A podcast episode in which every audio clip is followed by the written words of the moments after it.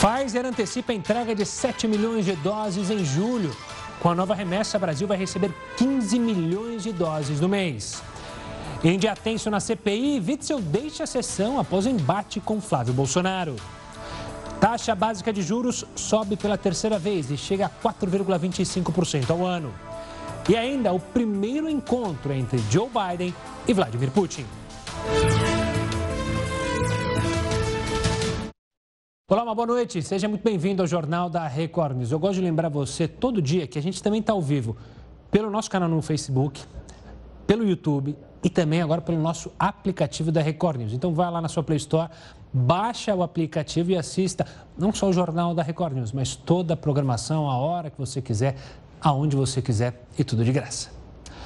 Funcionários de um posto de saúde de São Paulo denunciaram a gerente da unidade de ter furtado doses de vacina contra a Covid-19.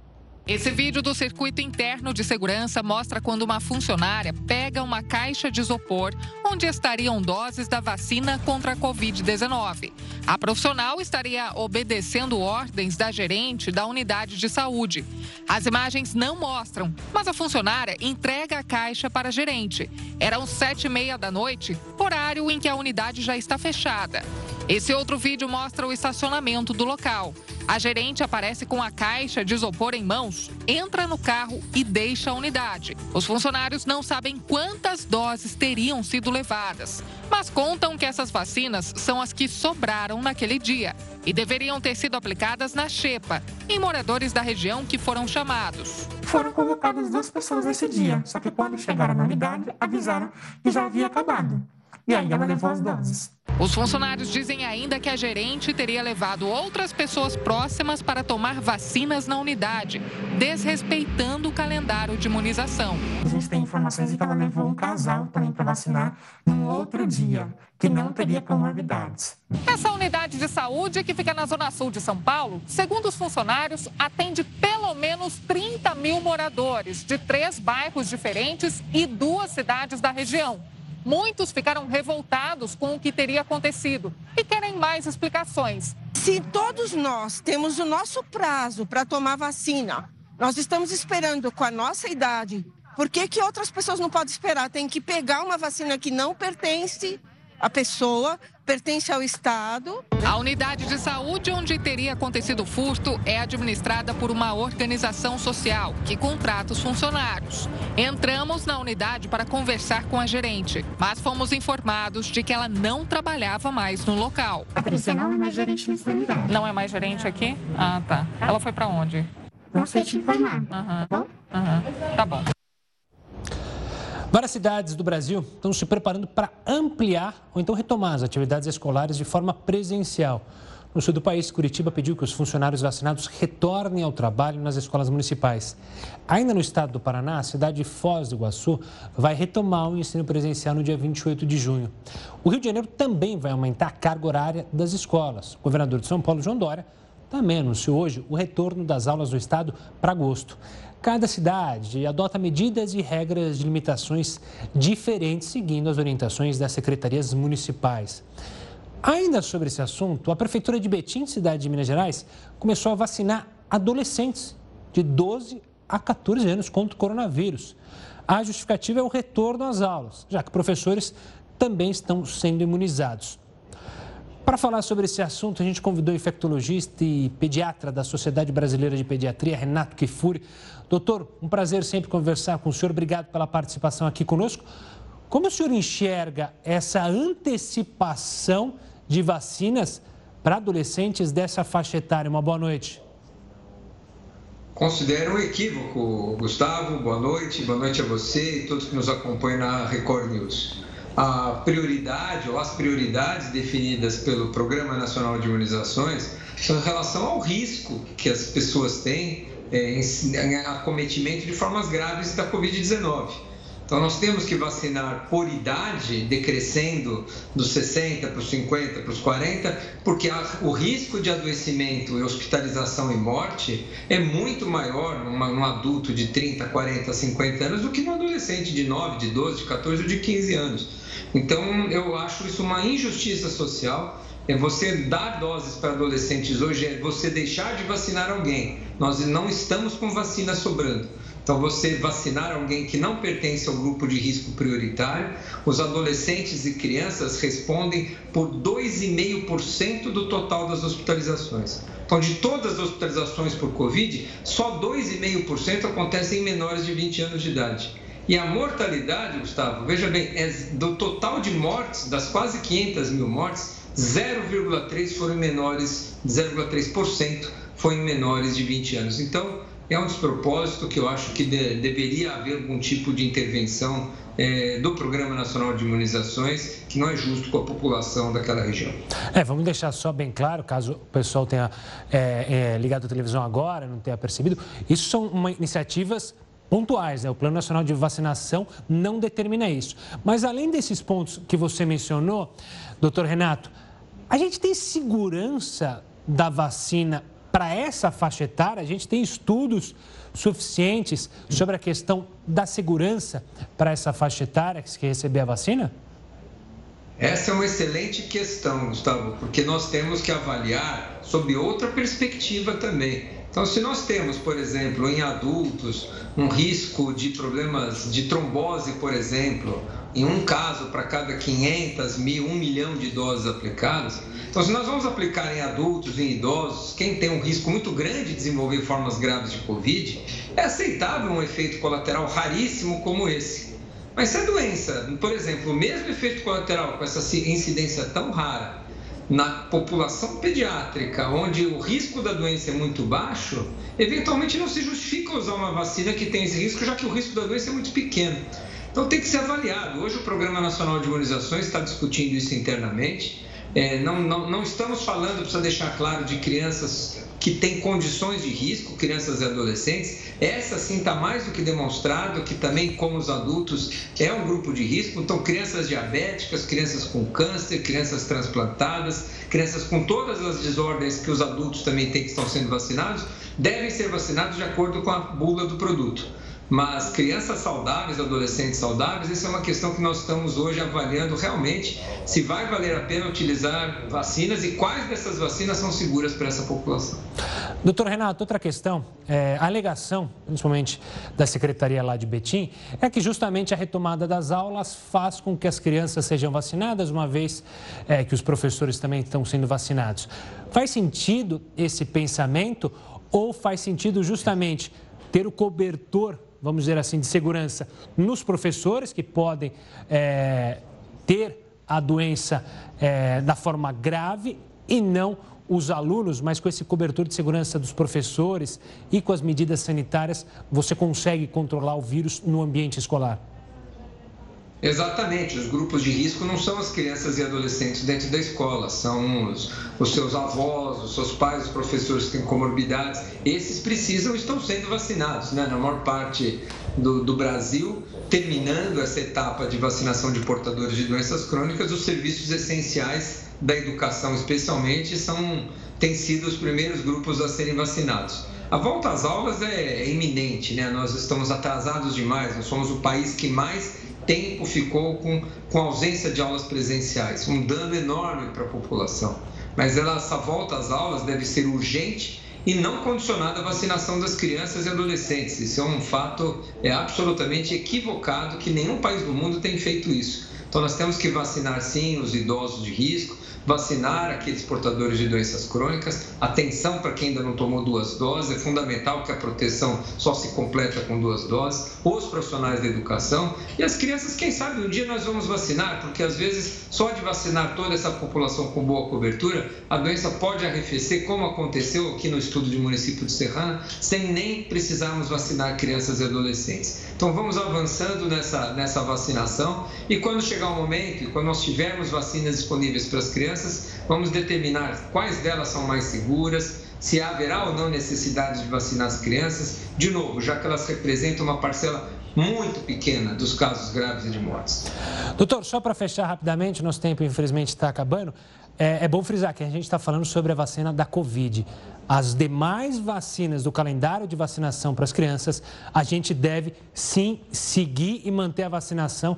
Essa é uma preocupação, imagino, de todos os pediatras, porque muita gente deixou de vacinar por causa da Covid-19, né, doutor? Perfeito. As coberturas vacinais contra outras doenças caíram muito. O receio das pessoas, das famílias saírem com medo da Covid dispensou aí a vacinação das crianças de maneira muito importante. E agora com a convivência, com as voltas às aulas, corremos surto, eu acho, o risco de ver aí outras ondas, não de Covid-19, mas de sarampo, de cachumba, de catapora, de coqueluche, de meningite, vacinas que, que estão à disposição, gratuitas e não estão sendo utilizadas o risco de voltar com doenças já controladas. Só para você ter uma ideia, finalizando, Gustavo, um estudo mostrou que o risco de uma criança adoecer de forma grave e morrer por essas doenças todas do calendário é pelo menos 80 vezes maior do que o risco dessa mesma criança adquirir uma forma grave de Covid. Então, para as famílias que estão com medo da Covid, devia ter medo do sarampo, da coqueluche, da pneumonia. Essas sim matam muito mais as crianças do que a própria Covid. Doutor Renato, obrigado pelas explicações e pela conversa aqui dentro do Jornal da Record News. Um forte abraço e até uma próxima. E você aí de casa, anotou? Então, você que tem filho, não levou para vacinar sobre sarampo, coqueluche, enfim, leve. A da Covid-19 ainda aguarde. Olha, o ministro da Saúde anunciou agora há pouco a antecipação da entrega de 7 milhões de vacinas da Pfizer contra a Covid-19. Olha que bela notícia. O ministro Marcelo Queiroga falou sobre essa antecipação. Vamos ouvir. É, pleiteamos junto à Pfizer, haja vista que o Brasil é, tem um contrato para 200 milhões de doses, a antecipação de doses e conseguimos hoje uma resposta da Pfizer atendendo à solicitação do presidente da República, é de uma antecipação de 7 milhões de doses da Pfizer para o mês de julho. Então receberíamos 8 milhões de doses no mês de julho e vamos receber 15 milhões de doses da vacina Pfizer no mês de julho, o que contribuirá para acelerar a campanha de vacinação que venham as vacinas, até porque a gente precisa diminuir os números que a gente vai mostrar agora. A situação da pandemia aqui no Brasil, a gente tem na tela, são números que são preocupantes, principalmente se a gente olhar nas últimas 24 horas, mas antes a gente traz aqui o detalhamento. São 17 milhões 628 mil 588 casos de Covid-19 desde o início da pandemia.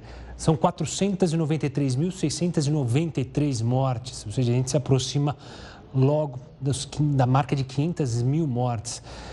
E nas últimas 24 horas, e é importante salientar, são 2.997 mortes. A gente segue com um platô elevadíssimo, elevado, alto. Ou seja, a gente não pode nem dizer que teve uma primeira onda, uma segunda onda, uma terceira onda. Parece que é uma onda sem fim, um tsunami. Então, por isso, você é, que tem que trabalhar, que tem que sair de casa, use máscara, mantenha o distanciamento social. E se já está na sua idade, procure um posto de saúde e vá se vacinar. Olha, tem novo golpe na internet.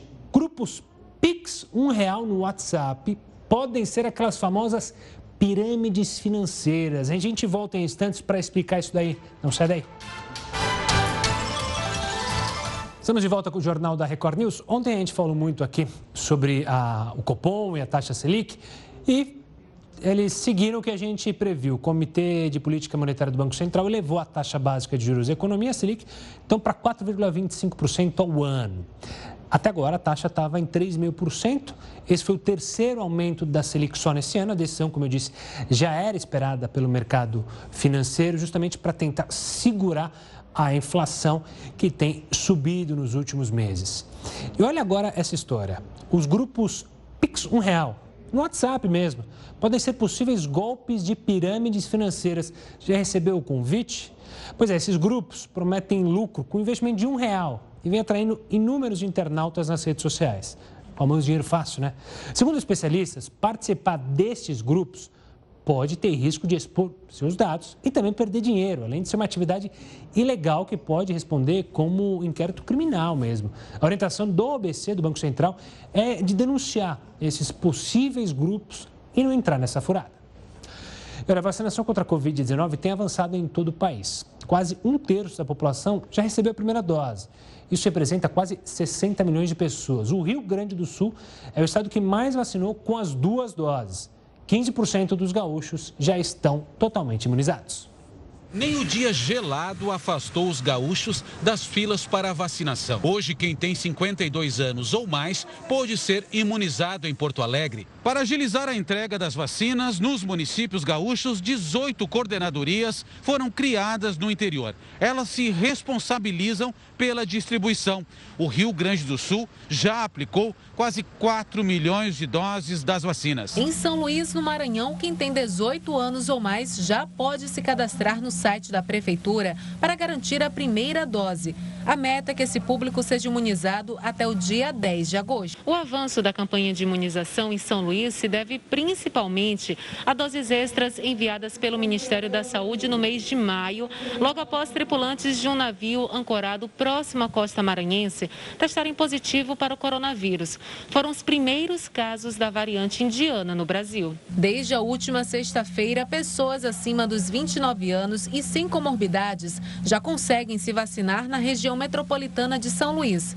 No total, quase 1 milhão e 800 mil maranhenses já receberam ao menos a primeira dose esse número de 21 mil pessoas vacinadas no único dia traz muita alegria para a gente, principalmente porque nós conseguimos ver as nossas estratégias é, sendo bem efetivas, né? Em São Paulo, a Adriana também encarou a fila e conseguiu se vacinar. Eu nem acreditei quando a minha filha falou, mãe, essa vacina vai ser quarta-feira. Eu falei, sério, não era em setembro? Ela falou, não, agora vai ser quarta-feira. Eu falei, que bom. Mais de 14 milhões de paulistas receberam pelo menos a primeira dose. Nesta semana, estão sendo vacinadas pessoas com mais de 50 anos. A partir de agora, de forma escalonada. Hoje foi imunizado quem tem 57 e 56 anos. Amanhã é a vez de quem tem 55 e 54. Na sexta, 53 e 52. Sábado, 51 e 50 anos. O escalonamento deve ajudar a evitar longas filas nos postos de saúde da capital. Isso porque são pouco mais de 600 postos para imunizar 1 milhão e 700 mil pessoas com mais de 50 anos. E o Banco Mundial diz que empresas gastam 1.500 horas por ano para pagar imposto. Isso coloca o Brasil nos últimos lugares da facilidade de abrir um negócio. O Euroto vai falar com a gente sobre isso, como sai desse emaranhado de papéis, de computadores, de cálculos que atrapalham o nosso crescimento econômico. Há muitas empresas que possuem poucos funcionários para lidar, para empresas multinacionais, que lidam com poucos funcionários é, para lidar com essa tributação nos países de origem. Aí chega aqui no Brasil, tem que contratar um caminhão de gente para entender esse emaranhado, né, Heródoto? É isso aí, Gustavo. Sabe que há várias formas da gente desenvolver o país. Logicamente, precisa crescer a economia, a gente precisa acertar algumas coisas. Mas tem outras que dependem fundamentalmente só de uma de organização. Pra você ter uma ideia, o Banco Mundial está dizendo o seguinte, que o Brasil é um lugar ruim para fazer negócio, muito ruim. Por quê? Porque aqui você leva pelo menos 1.500 horas só para pagar imposto. Ao longo do ano, você gasta 1.500 horas para poder entender o qual é o imposto que eu devo pagar. Então isso fica muito caro, isso coloca muita gente para trabalhar e mais. Às vezes a empresa quer pagar e ela não sabe como pagar ela erra e acaba depois sendo processada. Por quê? Porque você tem uma quantidade gigantesca de decreto, de lei federal, estadual, municipal, vai por aí afora. E isso faz com que a gente fique então nesse ranking muito ruim. Só para ter uma ideia, segundo aqui o Banco Mundial, entre 190 países, 190, o Brasil está em número 184. Mas não é possível, pô. Nós estamos na rabeira. Eu estava vendo por aqui, diz que no estado de Mato Grosso, segundo o Banco Central, é, você leva duas semanas para abrir uma empresa. Está uma papelada. E nos Estados Unidos você entra lá na, na repartição e já sai com a empresa aberta na mão. E você vai tentar sobreviver, vai tentar mexer com a economia. Então isso é uma coisa realmente muito ruim para o nosso, para o nosso desenvolvimento e atrapalha-se o crescimento do país. Agora a pergunta que não quer calar é o seguinte: o que, que nós, como cidadão, podemos fazer para tentar mudar isso? Simples. Nós temos que fazer pressão. Pressão em quem? Nos nossos representantes, aqui é uma república representativa. Pois é, os nossos representantes estão há 25 anos brigando entre eles para fazer a tal da reforma tributária. Eu me lembro, eu era jovem quando começou esse negócio da reforma tributária. Até hoje, ela está parada lá no Congresso. Você ter uma ideia como é velho esse negócio. Esses 25 anos. Agora, por que, que não avança? Não avança porque, em vez deles pensarem no país, no Brasil, eles estão pensando em si mesmo, em ter dinheiro para gastar nos estados, na, nos municípios. Fora a chamada guerra fiscal, que é um negócio impensável, ela existe aqui no Brasil. Então, enquanto cidadão, nós temos que pegar no pé dos senadores, gentilmente, claro, de uma maneira cidadã, e também dos nossos queridos deputados federais. Escuta, companheiro, será que não dá para levar para frente essa reforma tributária para ver se a gente melhora a situação como essa e abrimos mais empregos, oferecemos mais, mais empresas e empregos no Brasil? Eu acho que é uma pergunta e perguntar, Gustavo, não ofende, né? É claro que não ofende perguntar e tem várias maneiras de perguntar. Tem as redes sociais, tem também ali os e-mails corporativos. É só perguntar. Herói, daqui a pouco a gente volta a se falar aqui no Jornal da Record News. E daqui a pouco também você vai ver como é que foi o encontro Biden e Putin discutiram sobre armas nucleares, cyberataques e o futuro das relações entre os Estados Unidos e a Rússia. Foi o primeiro encontro entre os dois. A gente volta já já para entender melhor sobre isso. Estamos de volta com o Jornal da Record News para ver como é que está o andamento da vacinação. Há pouco a gente mostrou a vacinação em alguns estados, como tem andado, mas vamos ver os números gerais aqui no nosso telão. Para isso, primeira dose, 58.884.922 brasileiros já receberam a primeira dose que já receberam a segunda dose, 24 milhões 96.851, a fonte é do R7. Isso é mais ou menos 11% da população brasileira já vacinada com as duas doses completamente imunizadas. A gente quer que suba o quanto antes esses números. Vamos mudar um pouco de assunto? Presidentes dos Estados Unidos e da Rússia, Joe Biden e Vladimir Putin, respectivamente, se encontraram hoje pela primeira vez. Na reunião em Genebra, na Suíça, os dois falaram sobre temas polêmicos, segurança, terrorismo cibernético. Para o que esse encontro, mas por que, que esse encontro representa tanto? A gente vai tentar entender com Alexandre Errara, que é professor de Relações Internacionais da SPM. Alexandre, obrigado pela participação aqui conosco. Por que era tão importante esse primeiro encontro entre Joe Biden e Vladimir Putin hoje lá em Genebra? Uma boa noite. Alô, primeiramente, boa noite, tudo bem? É, bom, é, esse encontro realmente foi importante porque a gente percebe que tem havido aí uma mudança de estilo, né, principalmente da política do, do Biden em relação ao presidente Trump, né? Então, isso é um ponto importante porque vínhamos aí no período em que as relações, especificamente entre a Rússia e os Estados Unidos, já não vinham bem, né?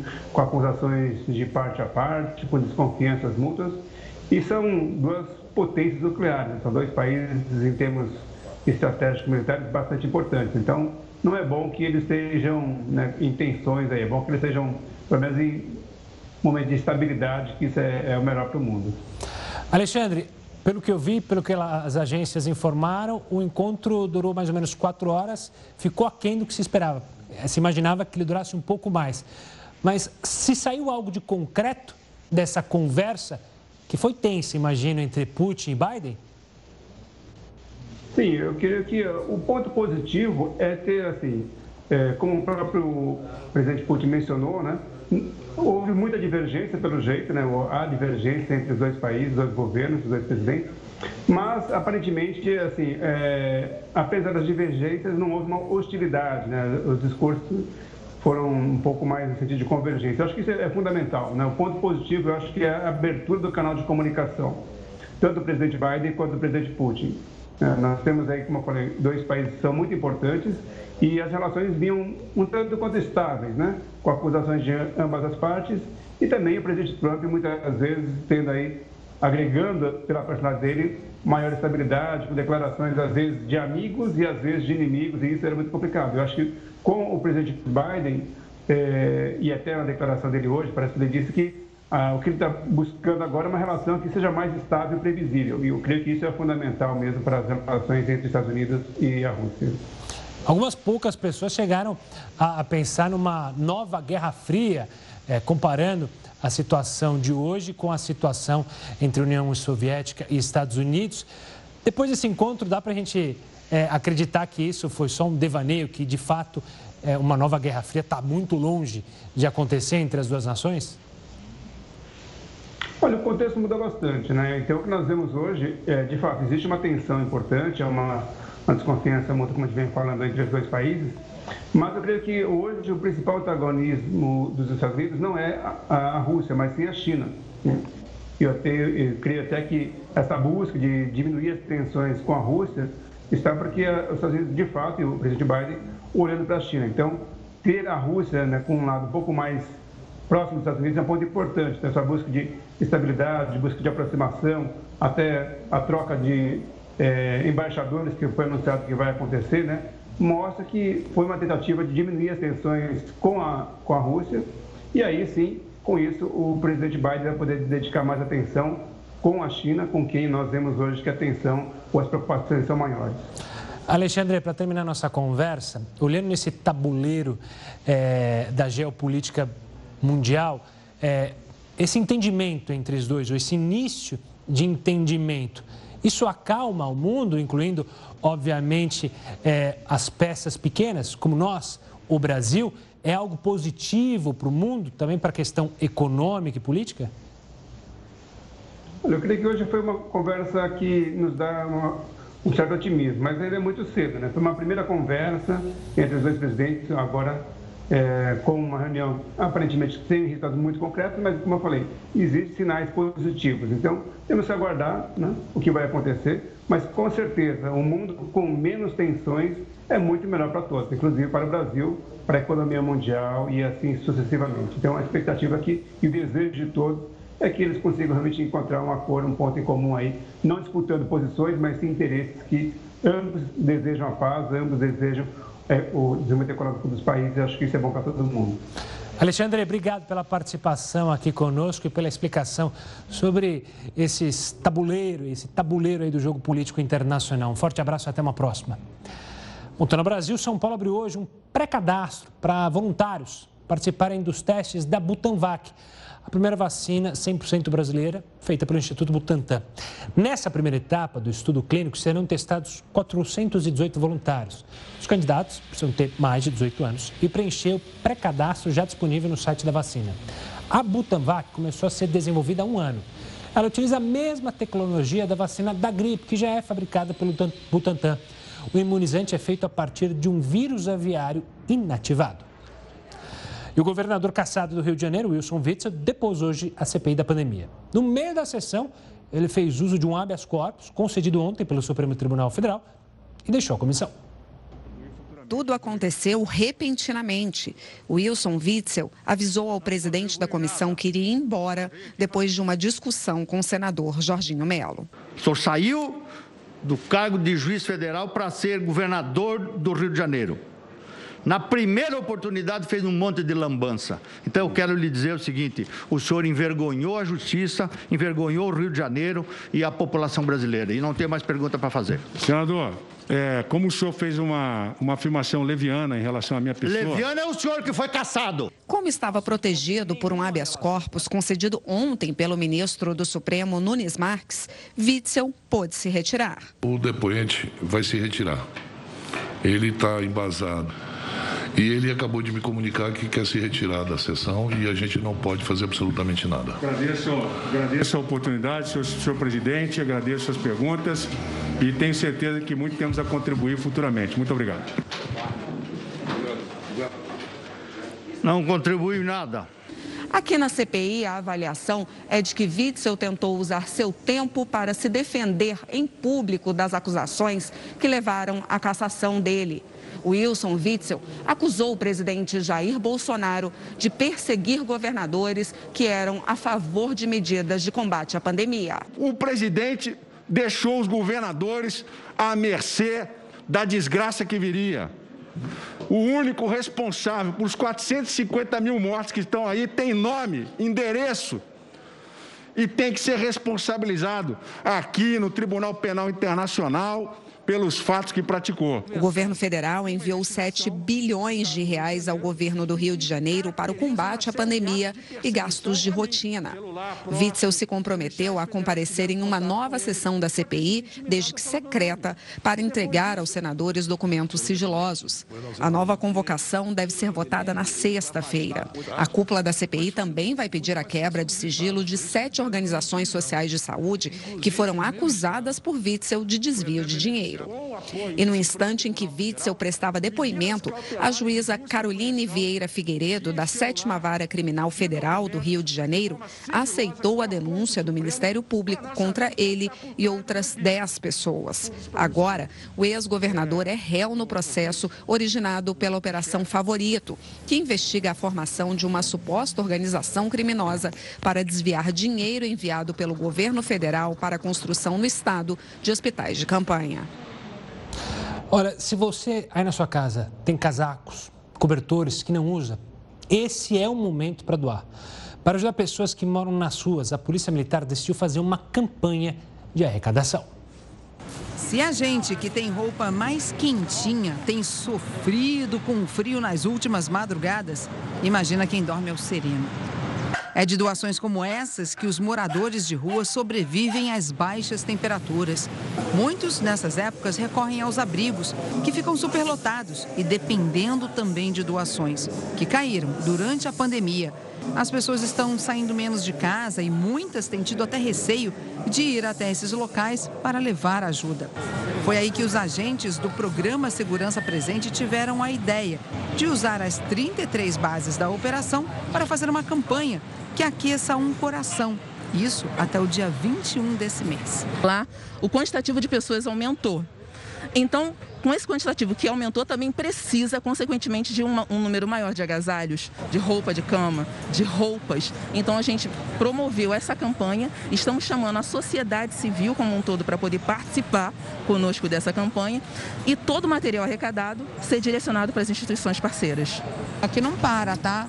Lá, da Silva está ali, vem chegando, eles vão colocando aqui, estão separando tudo. A todo instante é isso, pessoal está sendo solidário. Sim, a, a população está sendo bastante solidária, estão apoiando essa campanha. A campanha já é um sucesso, nós já arrecadamos aproximadamente duas mil peças de roupas. E um casal de médicos do Equador cancelou o casamento para trabalhar no atendimento a pacientes com a Covid-19 durante a pandemia. O casal marcou a cerimônia para o dia 23 de maio de 2020. Eles decidiram adiar a união para trabalhar no hospital no sul de Quito, capital do país. A crise de saúde no Equador, assim como em outros locais da América do Sul, motivou o casal a trabalhar. O país já registrou cerca de 434 casos e 21 mil mortes. É, qual que é o número correto? Só é, é vamos voltar. São para você cerca de 430 mil e quatro casos e 21 mil mortes. Agora acho que ficou claro. O homem chegou a contrair a doença e ser sedado. Depois de recuperado, ele e a noiva estão esperando para marcar a data do registro civil e planejam se casar até o final deste mês. Pouca gente sabe até agora que ao adquirir outra cidadania, automaticamente você perde a nacionalidade brasileira. Agora o Senado aprovou um projeto que acaba com isso. Quem vai explicar? Heroto Barbeiro. Isso valia também para quem tirava dupla nacionalidade no Brasil, ou seja, que era estrangeiro e pegava a nacionalidade brasileira, Heroto? Exatamente, Gustavo. Tem coisas assim inacreditáveis no nosso país. Muita gente aqui, meu avô era da Itália, meu avô era de Portugal, e aí vinha lá e tirava a cidadania. Eu não sabia que tem uma lei aqui no Brasil que é o seguinte: quando você adquire uma outra cidadania, você automaticamente perde a cidadania brasileira. Imagina quantos milhares de brasileiros tiraram cidadania italiana, tiraram cidadania portuguesa, tiraram cidadania alemã. Muita gente mora nos Estados Unidos. Eu mesmo tenho parentes lá que tem green card, tem a nacionalidade americana, automaticamente deixaram de ser brasileiros. É que essa lei é daquela que a gente fala lei que não pega. Essa lei existe, nunca ninguém a, a, pôs a mão nessa lei, a não ser uma única vez. Uma coisa curiosa.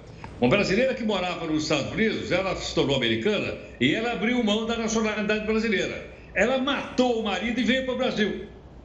Aí o governo americano pediu a extradição dela e ela foi levada para lá. Por quê? O Brasil não extradita, não manda embora uma pessoa que tem nacionalidade brasileira. Se ela tivesse, não tivesse aberto mão da nacionalidade brasileira, ela estaria aqui livre, leve e solta. Mas aí pegaram a senhora e mandaram a senhora lá para os Estados Unidos. Agora, para mudar essa situação, como você lembrou agora há pouquinho, Gustavo, agora tem uma PEC, Projeto de Emenda Constitucional, para dizer o seguinte: não vai perder a cidadania daqui para frente. Mas ela foi aprovada só no Senado, tem que ir para a Câmara. E depois ela vai ser promulgada pelo Congresso Nacional, porque é uma PEC, não tem assinatura do presidente. Mas olha que coisa interessante, eles descobriram que isso está criando um problema imenso para milhões de brasileiros que moram fora do Brasil e automaticamente teriam perdido a nacionalidade brasileira. Agora parece que isso vai então ser remendado depois de anos e anos e anos de uma lei existente, só que ela é chamada lei que não pega. Nós temos leis que pega e lei que não pega. Esse é um exemplo clássico de lei que não pega. É, a gente tem várias, né, leis que não pegam. E é engraçado que em outros países, eu sei que na Coreia, Coreia do Sul, por exemplo, essa é uma lei que pegou de fato. Lá, se você pega uma outra nacionalidade, você automaticamente não é mais sul-coreano. Outros países também têm as situações é, bem parecidas. Herói, daqui a pouco a gente volta a se falar sobre outros assuntos aqui no Jornal da Record News. Agora a gente fala de uma estudante de uma escola pública de Vitória, no Espírito Santo. É, ele foi amarrado durante a aula numa cadeira. A situação, inclusive, foi filmada e entregue para a Secretaria de Educação de Vitória. Na imagem, dá para ver o menino de 12 anos com o tornozelo aí, preso no pé da cadeira. A secretária disse, a secretaria disse que uma equipe técnica esteve na escola para apurar a denúncia. O professor que estava na aula no momento foi então afastado por uma medida cautelar. Um processo administrativo disciplinar foi aberto para a investigação dele. Em nota, a Prefeitura de Vitória informou que se solidariza com o estudante e a família e que repudia qualquer forma de violência. E a China vai lançar um foguete com três astronautas que vão construir parte da estação espacial do país. Daqui a pouco a gente fala sobre isso aqui no Jornal da Record News. Estamos de volta para falar de Eurocopa, mais ou menos. É que depois do Cristiano Ronaldo afastar duas garrafinhas de Coca-Cola e causar um prejuízo ali para a empresa, o jogador Paul Pogba fez algo parecido. O francês, que é muçulmano, não consome bebidas alcoólicas. E, durante uma entrevista aos jornalistas, removeu uma garrafa de cerveja da Heineken, apesar dessa específica ser sem álcool, que estava ali na bancada. Já água e refrigerante, esses, para o Pogba, passaram ilesos. Casos que devem se tornar normais agora nas próximas entrevistas. Veremos. Vamos falar com o Heródoto de novo, porque cinco investidores em laboratório que produz vacina se tornaram bilionários. As ações da empresa subiram quase 30%, apesar da concorrência de outros laboratórios. Heródoto, como que a gente também pode se tornar um bilionário? Eu não entendo nada de vacina, não entendo nada de como fazer, tirar proteína, pegar o vírus, é, adormecer o vírus. Não dá. Assim eu não vou ser milionário nunca, Heródoto. Olha, eu também não entendo, não.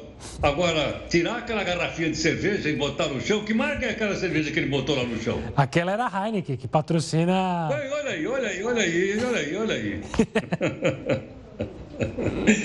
Gustavo, uh, a gente tem trazido aqui algumas informações para a gente ir trocando a ideia com o nosso público, mostrando o seguinte, que atrás da competição da vacina tem uma competição econômica muito grande e a gente precisa entender. E olha, tem uma vacina nos Estados Unidos, eu já falei dela aqui, chamada Moderna, que é chamada vacina da elite. Vocês por quê? Não só porque é tecnologia nova, mas também pelo seguinte: você toma uma dose só.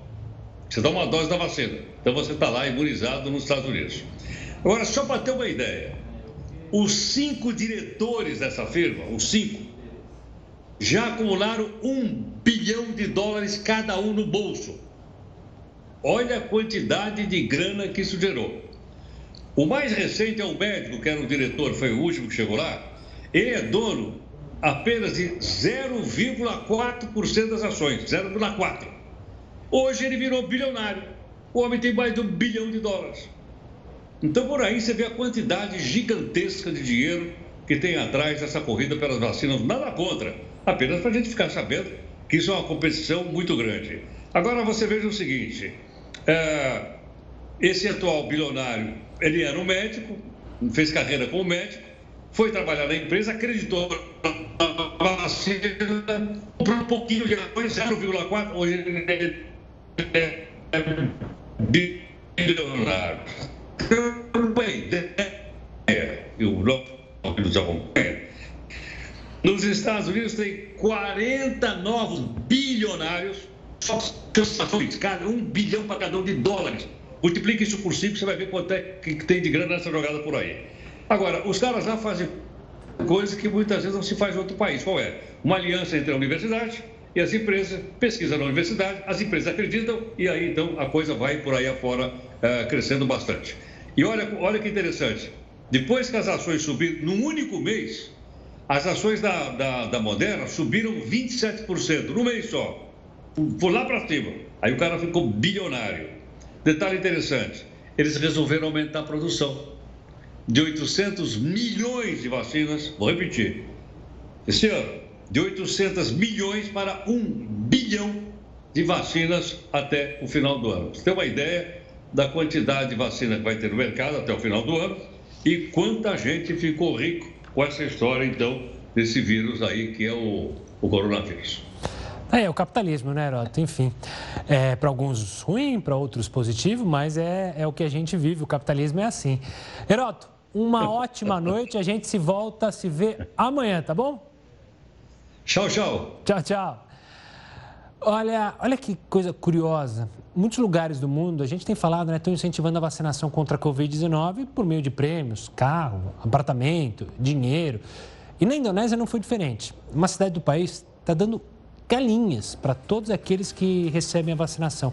Você vai entender o porquê. O país, obviamente, tem relatado uma baixa aderência na vacinação, por isso, é, essa iniciativa. Principalmente entre os idosos, é, que têm medo da injeção. A ideia de oferecer uma galinha tem sentido, porque para as pessoas, é, o animal pode se tornar alimento. Uma vez que o país tem quase 10% da população vivendo abaixo da linha da pobreza. Já no Paquistão, as autoridades querem bloquear o sinal do celular daqueles que se recusarem a tomar vacina. Por lá tem uma grande onda de desinformação sobre os imunizantes que colocam em risco a vida das pessoas, aquela boataria de DNA, de microchip, enfim, isso tem pegado bastante lá e as pessoas não estão se vacinando, então o governo tomou essa medida. Em, na França, a partir de amanhã, os moradores de Paris vão poder andar sem máscaras em ambientes abertos. O anúncio foi feito de surpresa pela Prefeitura da Cidade Luz. O uso de máscaras vai continuar obrigatório em ambientes fechados, como supermercados, farmácias e outros comércios. Mais 58% da população francesa tomou pelo menos a primeira dose da vacina contra a Covid-19. O número de casos diário caiu de 35 mil durante o pico ali da pandemia para apenas 3.900 por dia. Ainda no giro internacional, a China vai lançar um foguete com três astronautas que vão construir parte da estação espacial do país. O foguete com os taikonautas, nome dado aos astronautas chineses, deve deixar a Terra daqui a pouco, às 10h22 da noite, ou seja, daqui a alguns minutinhos. Os chineses vão passar três meses no espaço e serão responsáveis por uma série de reparos na estação que deve estar pronta até o fim do ano que vem. A missão é a primeira de quatro viagens tripuladas ao local, o que coloca de vez a China como uma das protagonistas na corrida espacial. Um novo estudo feito por cientistas de uma universidade nos Estados Unidos mostrou que ouvir música antes de dormir pode aumentar as chances de distúrbios do sono. De acordo com os pesquisadores, já se sabia que algumas músicas, as chamadas músicas chicletes, podiam ficar se repetindo por diversas vezes na mente das pessoas enquanto elas estavam acordadas. Só que o estudo demonstrou que o efeito também acontece quando a gente está dormindo. Mesmo adormecido, o cérebro continua a processar as músicas por várias e várias horas, até mesmo se a melodia já estiver desligada. Para ter uma boa noite de sono, os pesquisadores indicam que não sejam feitas atividades que estimulem o cérebro, como ouvir música, mexer no celular ou então no videogame. E hoje é dia de festa para um gigante do futebol brasileiro, Maracanã. E para comemorar os 71 anos de muita emoção, o estádio recebeu crianças das comunidades cariocas. Um aniversariante de respeito. São 71 anos de muita história para contar. Pelo Museu do Maracanã, a gente revive as emoções desse gigante do futebol, como o milésimo gol de Pelé, as finais das Copas do Mundo, o ouro olímpico em 2016 e os craques que marcaram época no estádio. Zico a volta, o pé direito.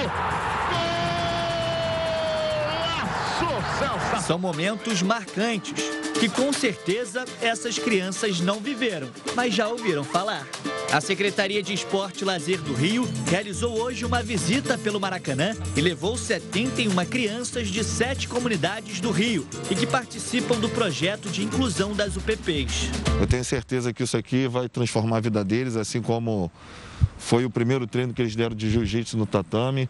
Vai criar valores, a UPP Social faz um trabalho fantástico. Cada detalhe chama a atenção e, em meio à pandemia, para a maioria dessas crianças, esse foi o primeiro contato com o Maracanã. Eu fiquei muito feliz porque é uma oportunidade que eu não poderia estar vindo por causa que meu pai e minha mãe não têm condições e eu fiquei muito feliz. Eu queria ver um jogo do Vasco aqui. É uma sensação muito boa. Primeira vez é, onde jogadores jogam, passar por aqui, muito bom. A Secretaria de Esportes ainda vai lançar um livro que conta a história do estádio. Por conta da pandemia, as visitas ao Templo do Futebol estavam suspensas, mas já tem data para voltar. A partir do dia 15 de julho, os turistas vão poder visitar o estádio. Com certeza, no decorrer do pós-pandemia, a gente vai criar um projeto que todas as crianças de comunidade possam conhecer esse verdadeiro palco do futebol que é o Maracanã, o maior de todos os tempos. Parabéns, Maracanã! Parabéns também para nós cariocas. Afinal, o Maraca é nosso, né?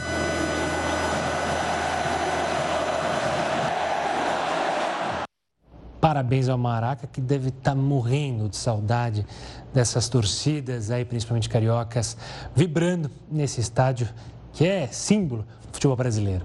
Bom, depois dessa reportagem, a gente encerra o Jornal da Record News, mas você segue muito bem informado. Agora com News às 10, Emanuela Caiado. Uma ótima noite e até amanhã.